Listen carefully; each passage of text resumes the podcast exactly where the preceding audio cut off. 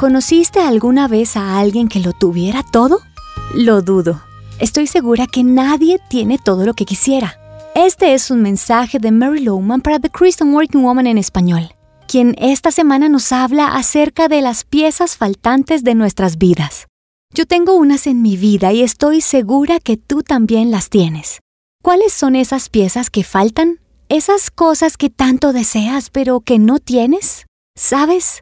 Últimamente me doy cuenta que muchas de las personas con quienes me encuentro son verdaderamente lisiadas porque se obsesionan cuando se trata de esas piezas que faltan en su vida. Controla sus pensamientos e impide que disfruten las cosas buenas que sí tienen. Estuve hablando con una amiga que lleva varios años casada y siempre ha querido tener hijos, pero nunca los ha logrado concebir.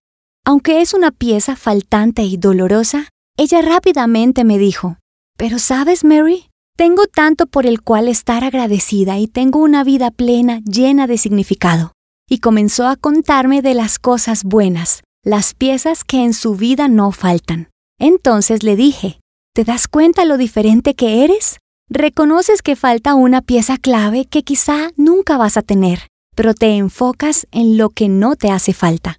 De hecho, en todos los años que la he conocido, nunca ha permitido que la falta de esa pieza clave le robe el gozo.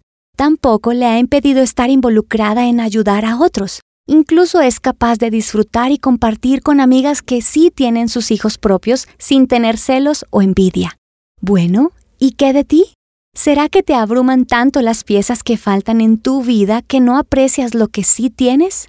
Durante diez largos años permití que dominara algo que yo consideraba me faltaba. Sentía que para ser completa debía estar casada. Me consumía la idea de encontrar a la persona correcta con quien casarme. Esta obsesión de encontrar la pieza faltante me apartó de Dios. Me alejó de principios bíblicos y me llevó hacia una vida llena de pecado y enfocada en mí misma. Para ser franca, cuando nos enfocamos en lo que nos falta en vez de estar agradecidos con lo que tenemos, terminamos concentrados en nosotros mismos y se daña nuestra comunión con Dios.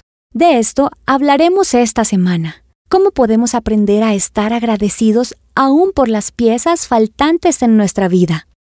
Encontrarás copias de este devocional en la página web de christianworkingwoman.org y en español por su presencia radio.com. SoundCloud, Spotify, Amazon Music y YouTube. Búscanos como The Christian Working Woman en español. Gracias por escucharnos. Les habló Mariana Vargas.